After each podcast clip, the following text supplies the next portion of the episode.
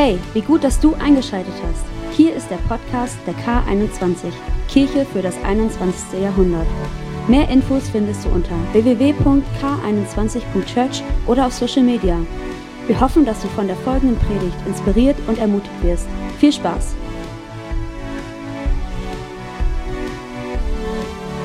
Kleine Dinge machen manchmal einen großen Unterschied, oder? Da kommen wir später drauf. Habt ihr Hobbys? Ja, ne, ein paar. Viele wissen ja, eins meiner großen Leidenschaften und Hobbys, vor allem als Teenager und Jugendliche, war ja das Reiten. Ja, also ich war so dieses Type, ja, ja, schön, ne? Ich weiß nicht, welche Beziehung ihr so zu Pferden habt, aber mein Herz geht jedes Mal auf, wenn ich irgendwo ein Pferd stehen sehe. Ich bin so dankbar, dass zwei meiner Kinder auch reiten. Das gibt mir auch die Möglichkeit, dann nochmal ab und zu irgendwas mit zu tun gehabt zu haben. Und für mich ist es so interessant. Es gibt viele interessante Details über Pferde zu wissen. Aber eine Sache ist, so ein Pferd wiegt in der Statur ungefähr 500 bis 700 Kilo. Das ist schon eine Menge, oder? Und ähm, wenn, ihr, wenn man sich so überlegt, okay, wie kann man so einen Koloss irgendwie kontrollieren oder lenken, dann ist es eine sehr kleine Sache, die den Unterschied macht. Nämlich, wenn ihr seht, das ist dieses Gebiss der Trense. Und ich weiß nicht, ob du es weißt, aber je dünner dieses Gebiss ist, ja, umso schärfer ist es, umso mehr Wirkung hat es, das Pferd zu lenken und es zu kontrollieren. Kleine Dinge können eine große Auswirkung haben. Ja, und das ist so ein Prinzip, was wir immer wieder auch in unserem Leben erleben. Es gibt kleine Dinge, die viel bewirken. Und auch Gottes Wort sagt das zu uns. In Jakobusbrief, da heißt es, wir können ein großes Pferd lenken, wohin wir wollen. Wenn wir mit, im Zaumzeug anlegen und mit einem winzigen Ruder lenkt der Steuermann ein großes Schiff, selbst bei heftigem Wind, wohin er will. So kann auch die Zunge, so klein sie auch ist, enormen Schaden anrichten. Ein winziger Funke steckt einen großen Wald im Brand. Kleine Dinge haben große Auswirkungen. Und ich glaube, wir alle haben das schon mal erlebt, dass Worte große Macht haben. Kleine Worte können viel auswirken und darüber wollen wir heute nachdenken. Die Macht der Worte. Und ich möchte noch beten mit uns. Jesus, ich bete so sehr, dass du heute redest und dass deine Worte heute wirklich die Macht und die Kraft haben, Leben zu verändern. Dass deine Worte zu uns sprechen und unser Herz verändern und berühren und Dinge aufdecken. Ich bete so sehr, Herr, egal, ob wir dich schon kennen oder noch nicht mit dir unterwegs sind, dass du heute verstehen, wer du bist und was du für uns bereithältst. Und so bitten wir dich, Heiliger Geist, rede du ganz persönlich zu jedem Einzelnen, so wie er es gerade braucht. Amen. Die Wissenschaft hat festgestellt, dass Menschen pro Tag ungefähr roundabout 16.000 Worte sprechen. Das ist eine Menge, oder? Und äh, man mag dann schnell denken, okay, ähm, wahrscheinlich reden Männer weniger als Frauen. Aber das ist statistisch nicht belegt. Es, ist, es gibt keinen geschlechterspezifischen Unterschied zwischen Männern und Frauen. Und das ist eine Menge Worte irgendwie, die wir doch benutzen und reden. Und wenn wir wirklich darüber denken, dass Worte eine Kraft, eine Macht haben, dann spricht die Bibel davon, dass diese Kraft unterschiedliche Dinge in unserem Leben auslösen kann. In Sprüche, die ja der weiseste Mensch der Welt geschrieben hat, Salomo, der König, da heißt es, wer gerne redet, muss die Folgen tragen, denn die Zunge kann töten oder Leben spenden. Wir können mit unserem Reden dazu, äh, dazu beitragen, dass etwas stark wird und aufblüht oder dass etwas niedergeht und stirbt. Und an einer anderen Stelle heißt es, die Worte mancher Leute sind wie Messerstiche. Die Worte weiser Menschen bringen Heilung.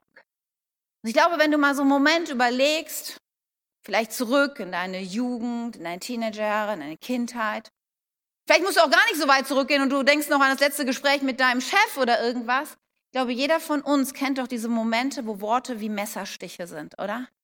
Wo du körperlich spürst und zusammenzuckst vielleicht sogar, weil das, was zu dir gesprochen worden ist, dich verletzt hat. Und andersrum kennen wir auch die Worte, die Heilung bringen, oder? Wenn jemand zu dir sagt, boah, ich, ich liebe dich. Oder du, danke, dass du da bist. Du bedeutest mir so viel. Und dann merken wir plötzlich genau die umgekehrte Kraft kann auch in unserem Leben wirksam werden, je nachdem, wie wir unsere Worte benutzen. Und wenn ich sage, okay, tausende von Worten am Tag, lass uns mal ein bisschen überlegen, was für Worte sind das denn eigentlich? Und ich habe ein bisschen recherchiert und ähm, folgende 30 Wortformen machen etwa 30 Prozent unserer gesprochenen Sprache aus. Die, der und in zu, den das nicht von sie ist es sich mit dem, dass er es ein Ich auf so eine auch als an, ach, wie im Für. Also 30 Prozent können wir schon eigentlich direkt knicken, weil diese Worte haben ja überhaupt keine Aussagekraft. Ja, vielleicht das Wort ich noch am meisten. Ja, aber ansonsten 30 Prozent unserer Sprache ist. Äh, ich meine, diese kleinen Wörter können manchmal sehr entscheidend sein. Ja, aber äh, sie haben an sich jetzt keine Power, oder?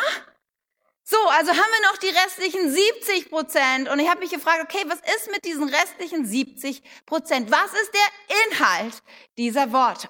Und das meiste muss man leider feststellen, ist oft relativ belanglos und einfach nur bla bla. Ja, es ist nicht so, es soll nicht so negativ klingen, ja, dieses Blabla, aber es sind solche Dinge wie, ähm, ich glaube, eine Frage, die in unserem Haushalt ständig gef äh, äh, gefragt wird, wann gehst du wieder einkaufen? Ja, sehr wichtige Frage. Oder wir reden übers Wetter. Oh, heute ist das aber wieder heiß gewesen und was weiß ich. War der Postbote schon da? Wer holt die Kinder von der Schule ab? Äh, wann ist der nochmal der Gymnastikkurs? Also das sind alles Sachen, die jetzt nicht weltbewegend sind, die aber natürlich für den Informationsaustausch hilfreich sind. Ja, es ist gut zu wissen, wann wieder der Kühlschrank voll ist oder wann man die Kinder vielleicht abholen muss. Deswegen, aber viele dieser Dinge sind einfach nicht so wertvoll, wenn man es auf das große Ganze betrachtet. Gut, dann gibt es Dinge, und das hat das Wort Gottes, die Bibel gerade schon gesagt, die auch sehr verletzend und tötend sein können. Das sind sowas wie Gerüchte, Lügen oder Beleidigungen. Ja, dieses, wenn man das, die Tratscherei am Arbeitsplatz über den Chef oder an der Schule, über die Mitschüler oder Lehrer, sind ja vielleicht die gemeinen Lügen, die verbreitet werden. All die Dinge sind Worte, die töten und die verletzen. Aber dann gibt es natürlich auch das Gegenteil von dem. Es gibt Worte, die aufbauen und ermutigen, oder? Sowas wie guter Rat, Ermutigung, Lob, Dankbarkeit, all die Dinge haben das Gegenteil an uns und auch das sind ja oftmals unsere Worte, Gott sei Dank. Und dann gibt es noch eine letzte Kategorie, und auf die kommt man vielleicht zuerst nicht. Aber ich glaube, dass es trotzdem wichtig ist, wenn wir über Worte reden, dass man natürlich auch manchmal bewusst nicht reden kann. Und auch Schweigen ist eine Form von Kommunikation, oder? Und bei Schweigen gibt es zwei unterschiedliche Dinge, die wir betrachten müssen. Die Bibel sagt, es ist gut, erst nachzudenken, bevor du redest. Und manchmal ist es auch ganz gut, die Klappe zu halten. Ja? Das ist positives Schweigen. Manchmal als Müll zu reden, ist es besser, du hältst den Mund. Aber manchmal kann Schweigen auch enorm verletzend sein. Manchmal kannst du mit dem, was du nicht sagst, mehr sagen als mit den Worten, die du sagst.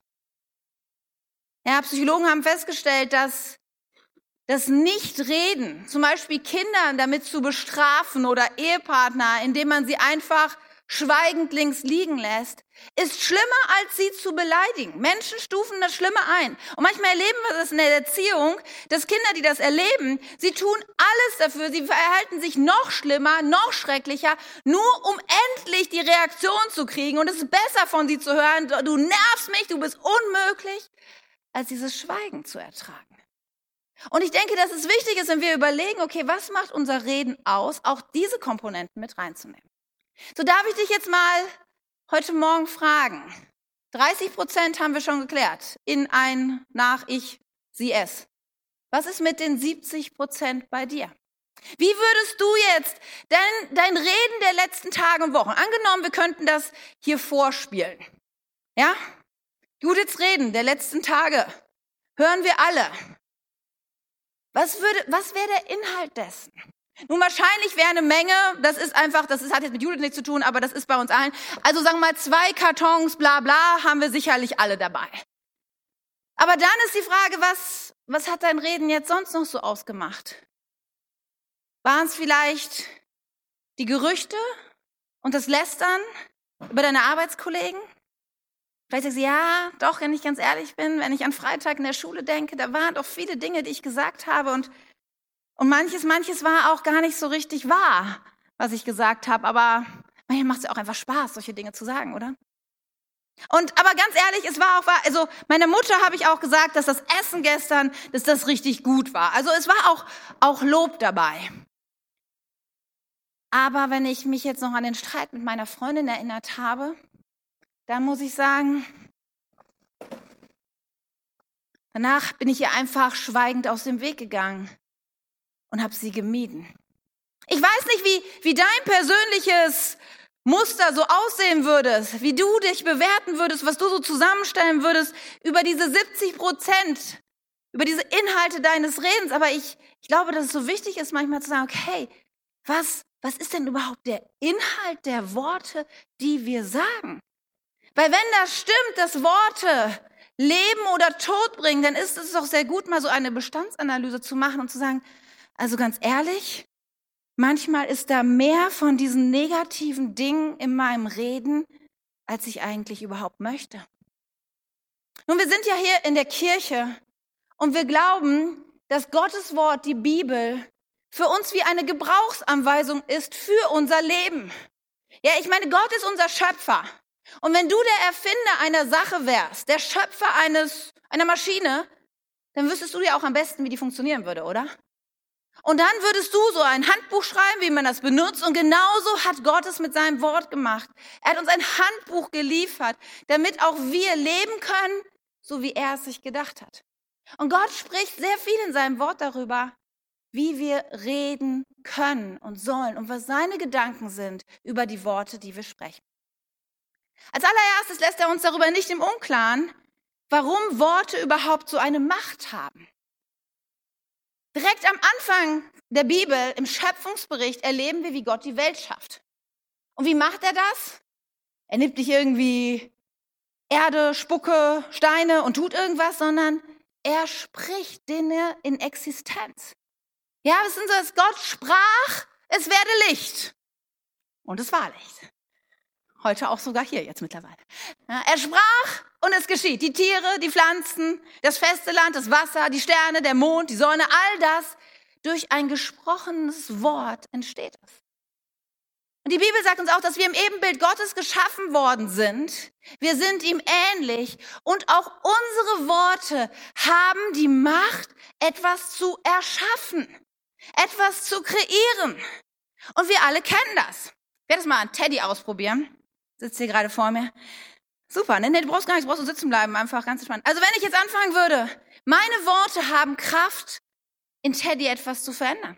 Ich könnte sagen, wow, Teddy, du bist echt der beste Jugendpastor Deutschlands. Und wie du und dein Team hier das Overflow Camp gerockt hat, mega großartig. Und sowieso, du bist charakterstark, du bist gütig, freundlich, immer gut drauf. Und zudem muss man ja auch sagen, er sieht wirklich gut aus.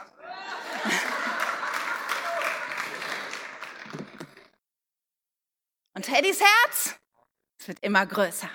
Oder? Spürst du schon? Auf jeden Fall so. Aber da gibt es andere Dinge, die, die müsste ich Teddy auch mal sagen. Du siehst zwar gut aus, aber Teddy, du weißt, dein Bart.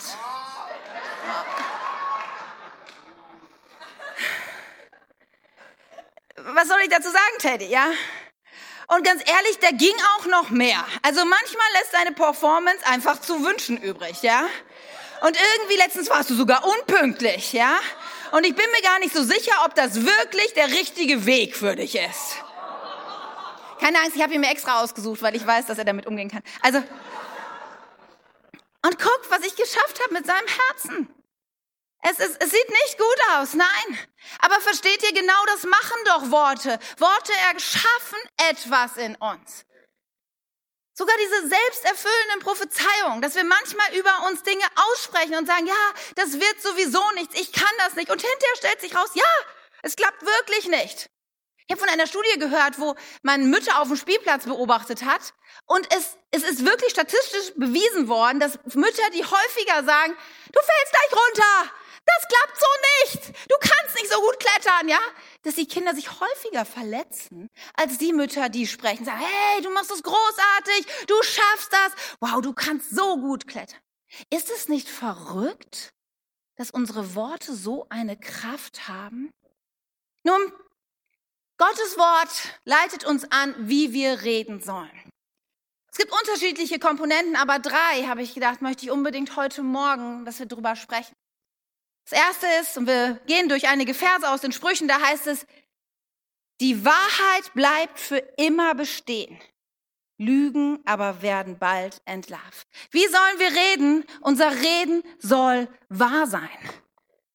Weil Lügen, wenn du dein Leben auf Lügen baust, das, das hat keinen Bestand. Das ist wie ein Kartenhaus, auf dem du dein Leben aufbaust. Lügen halten nicht lang. Lügen haben kurze Beine, nicht wahr?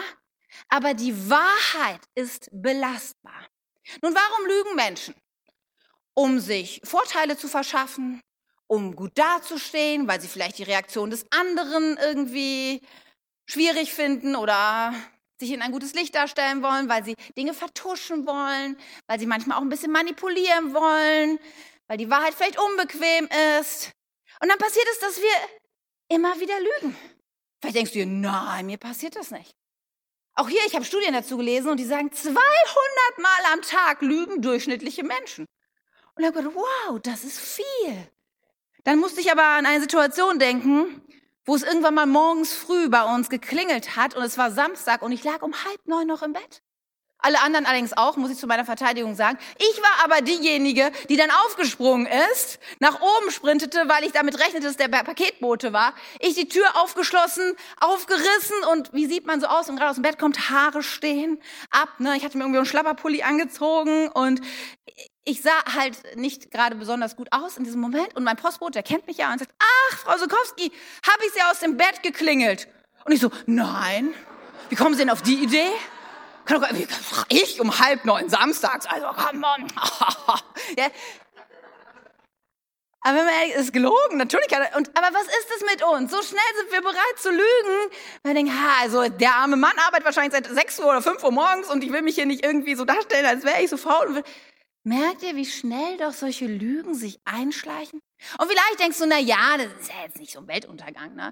Aber ich glaube, wenn wir diesen Pfad der Unwahrheit beschreiten, dann fällt es uns immer leichter, an der Kreuzung falsch abzubiegen und die Unwahrheit in unser Leben mit hineinzunehmen. Und Unwahrheit führt zu nichts. Ich meine ganz ehrlich, wer möchte denn schon gern belogen werden von uns? Ich glaube, die meisten Menschen sind schockiert, wenn sie erfahren, dass sie belogen worden sind. Die meisten Menschen sagen, boah, sag mir lieber die Wahrheit, auch wenn sie unbequem ist, als ich muss mit einer Lüge leben. Wie ist es mit dir? Ich meine, manchmal sind Lügen ja offensichtlich, oder? Wenn du in die Küche kommst und deine Tochter macht gerade und der Mund ist mit Schokolade verschmiert und du fragst, hast du Schokolade gegessen? Oh, nein. Ja, das ist offensichtlich. Aber manchmal sind Lügen, verkleiden sie sich auch in solchen Sätzen wie, du schaffst das sowieso nicht. Aus dir wird nichts. Salomatte war nie dein Ding, ne? Doch. Wir sagen manchmal Dinge über andere oder über uns selbst aus, aber, aber das sind oft Lügen, nur sie, sie werden so oft in, in Wahrheit verkleidet. Aus dir wird nie etwas werden. Das ist eine Lüge. Wer weiß es denn? Wo, wo kann man das denn, woher kann man das denn wissen? Das ist nicht das, was Gott über dich sagt. Und wir sprechen diese Dinge aber so oft aus. Ach, du wirst bestimmt keinen Partner kriegen, so wie du drauf bist. Das sind Lügen, die wir in das Herz vom Menschen hinein säen und die dort auch ihre Kraft entwickeln. Deswegen darf ich dich fragen, sagst du die Wahrheit? Ein zweiter Punkt, der so wichtig ist, weil Wahrheit ist nicht das Einzige, ist, was in Sprüche 10 steht, da heißt, die Worte des Gottesfürchtigen sind hilfreich. Wahre und hilfreiche Worte bringen Leben. Ist dein Reden hilfreich? Wisst ihr, manchmal müssen wir das uns überlegen. Manchmal gibt es eine Wahrheit, aber es ist vielleicht gar nicht hilfreich, sie zu sagen. Dann hält man besser die Klappe. Folgendes Beispiel zum Beispiel. Du, ähm, Beispiel zum Beispiel, ja. Du gehst zu deiner Freundin und du denkst so, sie kommt so auf dich zu und denkst, ah, das Outfit hätte ich anders gewählt. Ja, und äh, ich meine, wir haben ja alle unterschiedlichen Style. Ich meine, wenn man sich mal umguckt, jeder, der andere ist so ein bisschen leger, der andere immer ein bisschen schick, der andere mehr so im Schlabberlook und so. Und in, sag mal, in einer normalen Situation, es gibt Leute, die müssen immer zu irgendwas sagen, irgendwem was sagen, was sie denken, wie der aussieht oder was. Dann sagt man, dann ist die Frage, ist es jetzt hilfreich, dieser Person das zu sagen, was ich denke, wie sie aussieht? Und ich würde mal sagen, im Regelfall ist es nicht so wahnsinnig hilfreich. Ja, weil jeder hat eine unterschiedliche Persönlichkeit und kann dem ja auch Ausdruck ergeben, oder? Es muss ja nicht jeder sich so anziehen, wie ich mich anziehe, oder? Das ist doch nicht der Maßstab der Welt, dass ich allein weiß, wie die Mode ist, oder? So, nun kann es aber auch sein, dass diese Person, die ich da gerade treffe, mir vielleicht erzählt, dass sie gleich ein Vorstellungsgespräch hat. Und dann wäre es vielleicht schon hilfreich, in dem Moment zu sagen, du weißt du, also wenn du jetzt in drei Stunden dieses Vorstellungsgespräch hast, vielleicht solltest du die Zeit nutzen, dir noch mal was anderes anzuziehen. Weil das ist, ja, ich meine hier Jogginghose oder irgendwie so. Ähm, das mag vielleicht sonst dein normaler Look sein und du liebst es vielleicht auch, aber der Anlass, zu dem gehst, wäre so gut, dich dementsprechend vielleicht dann auch anzuziehen. Und dann ist es durchaus hilfreich, vielleicht mal was zu sagen. Aber es ist ganz und gar nicht hilfreich, egal wie die Reaktion deines Gegenübers war, dann deiner nächsten Freundin, der du begegnest, mit ihr darüber zu reden, wie die andere Freundin sich angezogen hat. Und ganz viel unserer Reden ist doch eigentlich auch, dass wir anderen Dinge über andere erzählen. Und da frage ich mich manches Mal, wie hilfreich das denn eigentlich ist.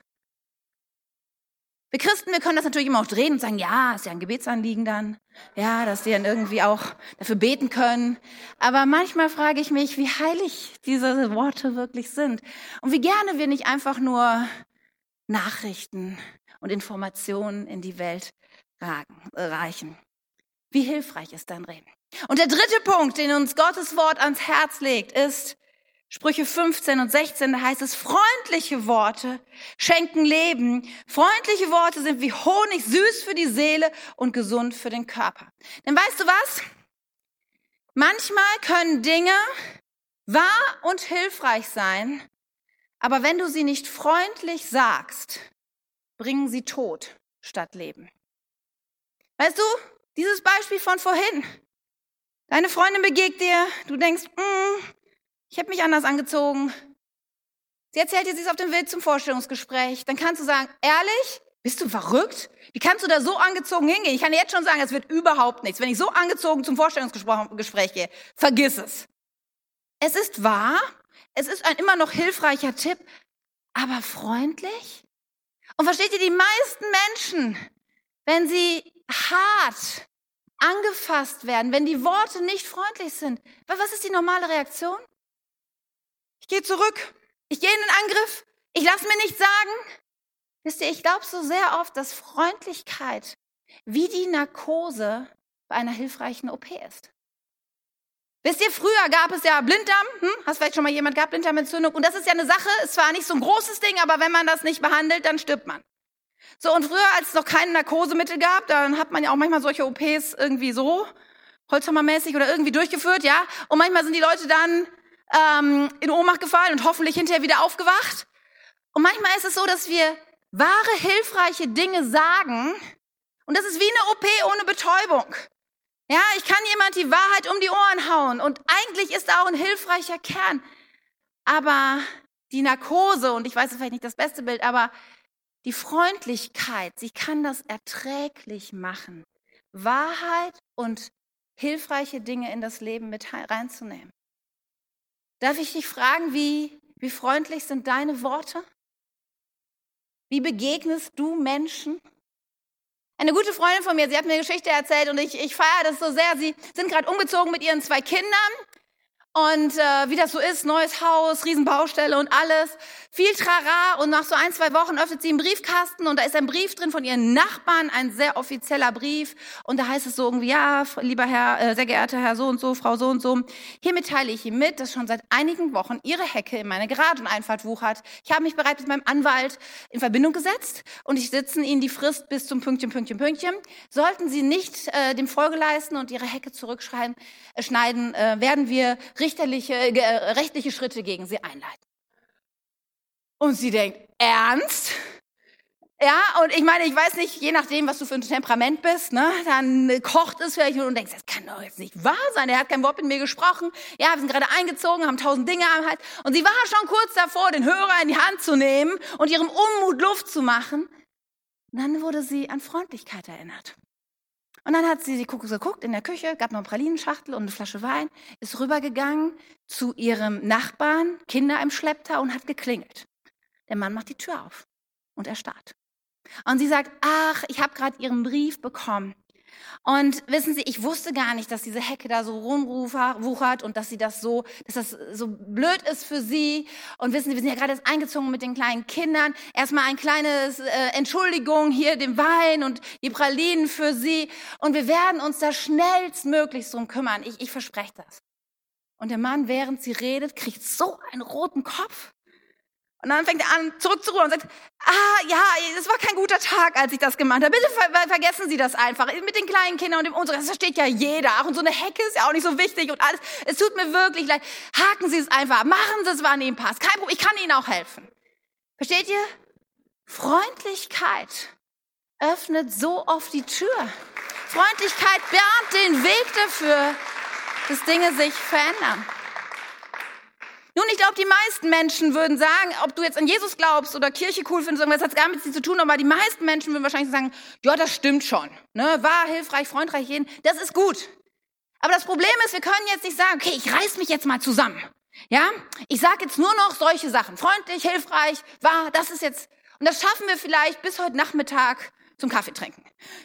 Warum ist es so? Und auch da hilft uns das Wort Gottes, weil Gott erklärt uns, warum wir das nicht auf Dauer schaffen, einfach nur unser Reden zu verändern. In Lukas 6 heißt es, was immer in deinem Herzen ist, das bestimmt auch dein Reden. Verstehst du? Es gibt nämlich einen Link zwischen unserer Zunge, unseren Worten und unserem Herzen. Und je nachdem, was in deinem Herzen ist, kannst du vielleicht eine Zeit lang deine Worte kontrollieren. Aber dann plötzlich kommt wieder irgendwas raus und du denkst, oh, wo kommt das her? Es kommt aus deinem Herzen. Und manchmal ist in unserem Herzen so viel, oder manchmal reden wir so viel Unwahres, weil in unserem Herzen so viele Lügen sind. Manchmal reden wir so Dinge, die so wenig hilfreich sind, weil in unserem Herzen so ein Ballast ist. Und manchmal sind wir so hart und verletzend, weil in unserem Herzen so ein Schmerz ist. Was für Lügen sind das? Zum Beispiel die Lüge, die da sagt, Niemand liebt mich eigentlich. Ich bin nicht wertvoll. Ich werde nicht gesehen. Vielleicht ist es der Ballast in deinem Leben, Schuld und Fehler, die du gemacht hast. Ja, manchmal würden wir so gern die Zeit zurückdrehen. Ja, manchmal haben wir was gesagt und denken, oh nein, wie konnte ich das, kann ich, könnte ich das wieder zurücknehmen? Aber Dinge, die einmal ausgesprochen worden sind, die sind in der Welt. Und denkst, oh, diese Last, hätte ich das nie gesagt, hätte ich das nie getan. Oder vielleicht ist es ein Schmerz in deinem Leben, eine Verletzung, die Menschen dir beigefügt haben. Worte, Taten, die sie zu dir gesprochen haben und die dein Herz so verletzt haben. Und dann ist es die Situation deines Herzens. Das ist hin drin und du kannst es nur bedingt kontrollieren, dass es auch aus deinem Mund hinauskommt. Die Verletzungen, die Lügen, der Ballast. Was kannst du nun tun? Die Frage ist eher, wer kann dir helfen? Und ich glaube, es gibt nur eine Person, die etwas für dich tun kann. Und das ist Jesus Christus, der durch seine Worte, die er zu dir spricht, dein Herz verändern kann. Und ich weiß nicht, ob du weißt, was Jesu Worte zu dir sind. Jesus sagt zum Beispiel zu dir, ich liebe dich so sehr, dass ich für dich gestorben bin. Jesus ist auf diese Welt gekommen, weil er dich so sehr liebt. Hat den Himmel aufgegeben. Ist in einem dreckigen Stall geboren. Und er ist gestorben an diesem Kreuz für dich. Jesus selber sagt für sich, ich bin der gute Hirte, der sein Leben gibt für die Schafe. Und vielleicht fällt es dir gerade schwer, dich mit einem Schaf zu identifizieren, aber er ist für dich gestorben. Wenn du denkst, ich bin nichts wert oder ich bin nicht liebenswert, gibt es etwas Größeres, als was jemand für dich tun kann, als sein Leben für dich zu geben? Es gibt keinen größeren Liebesbeweis. Und Gott möchte anfangen, über jede einzelne Lüge in deinem Herzen zu dir zu reden und seine Worte gegen diese Lügen zu stellen und sie somit in Luft aufzulösen. Was ist mit dem Schuld und Fehlern? Da sagt Jesus zum Beispiel, kommt her zu mir, die ihr müde seid und schwere Last tragt. Ich will euch Ruhe schenken. Wo manchmal ist dein Herz vielleicht so schwer, weil da so viele Dinge sind, dieser Ballast, diese Schuld, die Dinge der Vergangenheit. Und er sagt, ich kann das nicht mehr ertragen. Musst du ja auch nicht. Jesus sagt, komm zu mir und gib mir dieses schwere Herz. Gib mir den Rucksack, den du mit dir rumschleppst. Ich kümmere mich drum. Im Römerbrief heißt es, dass Gott erklärt uns aus Gnade für gerecht. Es ist sein Geschenk an uns durch Jesus, der uns von aller Schuld befreit hat. Weißt du, jede Schuld muss getilgt werden. Und das ist das, was du auch weißt, dass die Schuld, die auf deinem Leben ist, die ist noch nicht gesühnt. Aber das Gute ist zu wissen, dass Jesus Christus mit dem, was er verbracht hat am Kreuz, mit seinem Tod und seiner Auferstehung, hat er ein für alle Mal den Preis für jede Schuld bezahlt. Und er möchte dir Vergebung zusprechen. Er möchte sagen, egal was du getan hast, dir ist vergeben. Du kannst zu mir kommen und deine Lasten bei mir ablegen. Und dein Herz kann gesund werden. Was ist mit den Verletzungen? die uns Menschen angetan haben? Auch hier hat Jesus eine Antwort für dich. Er sagt, ich bin das Brot des Lebens. Wer zu mir kommt, wird nie mehr hungern. Jesus kann deinen Hunger und deinen Schmerz stillen. Wenn du hier sitzt und es brennt in deinem Herzen und denkst, da ist so eine Sehnsucht, da ist so ein Schmerz, Jesus sagt, komm zu mir und ich stille diesen Schmerz. Denn er sagt selber, dass er gekommen ist, um die die den Gefangenen zu verkünden, dass sie freigelassen werden und den Blinden, dass sie sehen werden und den Unterdrückten, dass sie befreit werden. Jesus möchte deinen Schmerz heilen. Er möchte dich aus deinem inneren Gefängnis befreien und dich in seine Freiheit hineinführen. Und dann kann dein Herz wieder aufatmen. Dann ist es möglich, dass all die Lügen, all der Ballast, all die Schmerzen endgültig gehen und dein Herz wieder in den Zustand kommt, den Gott eigentlich für dich geplant hat. Ein Herz voller Liebe, ein Herz voller Freundlichkeit, ein Herz, das Wahrheit in sich trägt, ein Herz, was hilfreiche, weise Gedanken hat, ein Herz, das gütig und gnädig auch mit den Fehlern der anderen sein kann, weil seine Worte alles in uns verändern. Darf ich dich heute daran erinnern, dass deine Worte Kraft haben, Leben oder Tod zu, zu bringen? Darf ich dich fragen, was möchtest du auf dieser Erde hinterlassen?